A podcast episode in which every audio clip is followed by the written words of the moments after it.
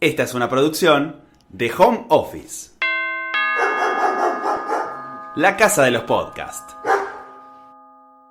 Cuando a comienzo de 2020 se fue extendiendo por todo el mundo la medida del aislamiento social, pasaron dos cosas. Por un lado, empezaron a aparecer historias de experiencias particulares, como Alexander Supertramp, en quien se basó la famosa película Into the Wild, que vivió cuatro meses en un colectivo abandonado en un bosque de Alaska o Henry David Thoreau, escritor yankee, que se fue solo a una cabaña durante dos años, dos meses y dos días para alejarse de la sociedad industrial y reencontrarse con la naturaleza. Y por otra parte, con el encierro nos agarró la sensación de estar perdiéndonos de algo. Esta vez vamos a conocer la historia de un aislamiento en familia. Se perdieron algo más que un estreno de cine. Estuvieron alejados de todo durante más de cuatro décadas. Hoy, en cosas que no sabías. ¿Que no sabías? La familia que se aisló 42 años. Estamos en 1978 en la Unión Soviética. Cuatro geólogos van en helicóptero lo más campantes, viste cómo son los geólogos. Están explorando desde el aire la República Rusa de Jacasia, ahí en el sur de Siberia, no muy lejos de la frontera con China y Mongolia. Buscan señales de petróleo y gas natural para seguir explotando, pero encuentran otra cosa. Che, mira eso, dice uno. Nah, no puede ser, comenta otro. A ver, baja. ¿Qué era lo que habían visto desde el cielo? Una cabaña. Una cabaña ubicada en un punto curioso. A ver, imagínate la escena. Un valle muy chiquito en medio de montañas altísimas, con laderas bien verticales que prácticamente formaban paredes. Y en las partes donde no había montaña, había bosque bien cerrado. ¿Ya está? ¿La tenés en mente? Ahora agregale un par de obstáculos más. Ríos caudalosos en verano y congelados en invierno. Elevaciones imposibles de subir a pie. Complicado, ¿no? Bueno, ahí estaba esta cabaña. Los geólogos no entendían nada. ¿Qué onda con esto? Después de un rato encontraron un lugar donde aterrizar el helicóptero y se acercaron para ver de qué se trataba. De esta cabaña salió un viejo, de barba larga y gesto sorprendido, vestido con harapos. Se llamaba Karp Likov y hablaba en un ruso raro, más tirando a la antigua lengua eslava. De todas formas, puedo decirles, ya que vinieron desde tan lejos, pasen. Karp no estaba solo, vivía con su familia. La historia de por qué esta gente vivía de forma tan aislada comienza muy atrás en el tiempo. Recordemos primero que, ya desde la Edad Media, en Europa Oriental el cristianismo no se regía por lo que pasaba en Roma. Existía en esas tierras la llamada Iglesia Ortodoxa, con su propia doctrina y su liturgia. En cada país, esta Iglesia Ortodoxa iba tomando su propia forma. En 1654, en la iglesia ortodoxa rusa, se vivió la llamada Reforma de Nikon. No, no tiene nada que ver con las cámaras de fotos. Fueron unos cambios para que la iglesia de Rusia se acercara un poco más a la griega. Pero hubo un grupete que dijo que ni a palo se sumaba a todos estos cambios. Fueron llamados los viejos creyentes, que no es lo mismo que creyentes viejos. Y desde ese momento les hicieron la vida imposible. De hecho, algunos emigraron y llegaron a Argentina, donde se asentaron en el valle medio del Río Negro. Fueron perseguidos por los zares y también por el gobierno comunista. Qué garrón, ¿no? Y a este grupo de viejos creyentes pertenecían Karp Likov y su familia. En 1936, cuando él tenía 35 años, vio cómo una patrulla mataba a su hermano y decidió huir. Karp, su esposa Akulina y sus pequeños hijos Savin y Natalia abandonaron su aldea, al sur de Moscú, y viajaron más de 3.000 kilómetros para adentrarse en la taiga siberiana. Taiga se llama a esos bosques que hay en Rusia llenos de pinos, donde hace mucho frío. Sin más que algunas pertenencias y un puñado de semillas para sembrar, comenzaron su nueva vida en el medio de la nada. Vayan arriba, empaquen sus maletas, vamos a comenzar una nueva vida bajo el mar.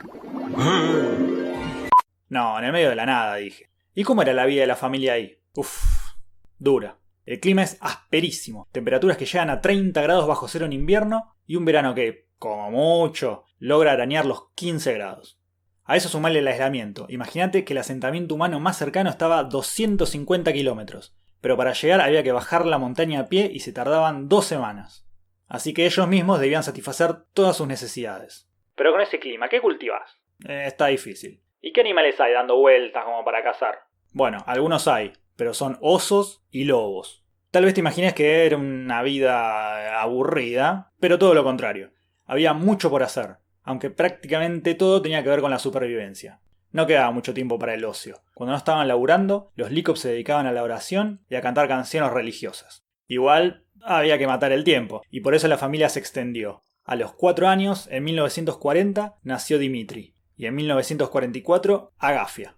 Ya eran una familia de seis, viviendo en una cabaña oscura y sucia, sin mucha ventilación. Es que no había ventanas porque no tenían vidrio como para cubrirla. ¿Y comida? No mucha variedad. Carp se avivó de llevar varias semillas para plantar en su nuevo hogar, pero en esas condiciones las plantas no crecían de la mejor manera. Así que mucha papa, mucho centeno y mucha piña. Ojo que en medio de la malaria había una buena. El torrentoso río que corría cerca de la casa tenía muchos y muy ricos peces, que ayudaron a la familia a sobrevivir. De todos modos, la constante entre los Likov era el hambre, especialmente en la década del 50. Inviernos largos se sumaron a que los animales les morfaron los exiguos cultivos. La familia terminaba comiendo pasto, hongos, cortezas de árboles. Cada año hacían una pequeña asamblea donde decidían si comerse todo lo que tenían o guardar un poquito para plantarlo y poder tener algo para después. Mientras tanto, en otro plano, En 1961 el cosmonauta Yuri Gagarin voló en la nave Vostok 1 y se convirtió en el primer humano en viajar al espacio. La Unión Soviética se ubicaba primera, cómoda, en la carrera espacial. El despegue fue en la ciudad de Baikonur, hoy en territorio de Kazajistán. A unos 2.000 kilómetros de allí, la familia Likov no podía pensar en la conquista de los cielos. Tenía otras preocupaciones. el verano de ese año fue inusualmente frío y mató a casi todas las plantas del jardín. La familia tuvo que sobrevivir comiendo cortezas de árboles, raíces y hierbas. Aculina, la madre, toma una decisión. Con una boca menos que alimentar, sería más sencillo salir adelante. Así que se dejó morir. Al poco tiempo, el dolor de los Likov fue mitigado por un pequeño milagro. Una semilla de centeno que tenían en un tarrito germinó. La plantaron y la cuidaron como si sus vidas dependieran de eso. Eh, en realidad, sí, dependían. Cuando creció, de esa espiguita salieron 18 granos, y con eso pudieron rearmar su huertita. Cuando en 1978 los geólogos tuvieron su primer contacto con la familia, fue como si se encontraran gente de distintos planetas. De hecho, Dimitri y Agafia, los dos más chiquitos de la casa, habían nacido ahí, así que no habían visto otra gente más allá de sus padres y hermanos y algún explorador ocasional. Los geólogos les ofrecieron las provisiones que tenían encima, pero los Likov no aceptaron nada, excepto por una cosa: sal. Vivir cuatro décadas sin sal fue una tortura, les dijo Karp. Bueno, tal vez podrías pensar que, ya sin Stalin persiguiéndolos y ahora que habían tomado contacto con el mundo exterior, iban a abandonar su cabaña. Pero no. Se quisieron quedar, aunque de a poquito fueron incorporando nuevos elementos. Cubiertos de metal, herramientas nuevas, lápiz y papel, más semillas para la huerta, incluso una linterna a pilas. En una de sus pocas incursiones a la ciudad, conocieron la televisión. Los cuatro hijos no quisieron saber nada, pero papá Carp estaba maravillado. Recién ahí se enteraron de cosas que se habían perdido, como la Segunda Guerra Mundial o los lanzamientos espaciales. Sin embargo, de los cohetes y satélites algo sospechaban. En las largas noches siberianas habían visto curiosas estrellas que se movían. Pero no todo fue diversión a partir de este encuentro de dos mundos. En 1981, a tres años del primer contacto, los tres hijos mayores, Sabin, Natalia y Dimitri, murieron. A los dos más grandes se los llevó una disfunción renal, causada por décadas de malnutrición. Dimitri murió de neumonía, tal vez por no haber desarrollado anticuerpos en tantos años de aislamiento. Quedaban Karp y Agafia, la hija menor. Bueno, va a ser difícil que vivan solos en la montaña, ahora sí se mudan a la ciudad. Ah, pará. No, no se mudan. No quieren. Se quedan en su lugar de siempre. Pero en 1988, Karp muere y ahora sí Agafia va a estar sola. Y sí, adivinaste. Va a seguir allá arriba, en la montaña. En su montaña.